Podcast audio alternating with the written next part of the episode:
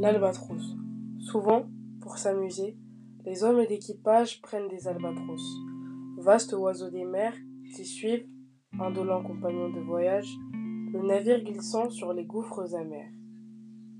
À peine les ont-ils déposés sur les planches que ces rois de l'azur, maladroits et honteux, laissent piteusement leurs grandes ailes blanches comme des avirons traîner à côté d'eux.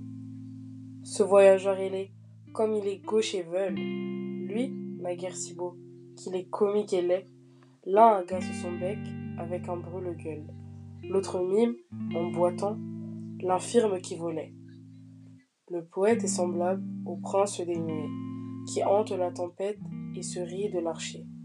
Exilé sur le sol au milieu des huées, ses ailes de géant l'empêchent de marcher.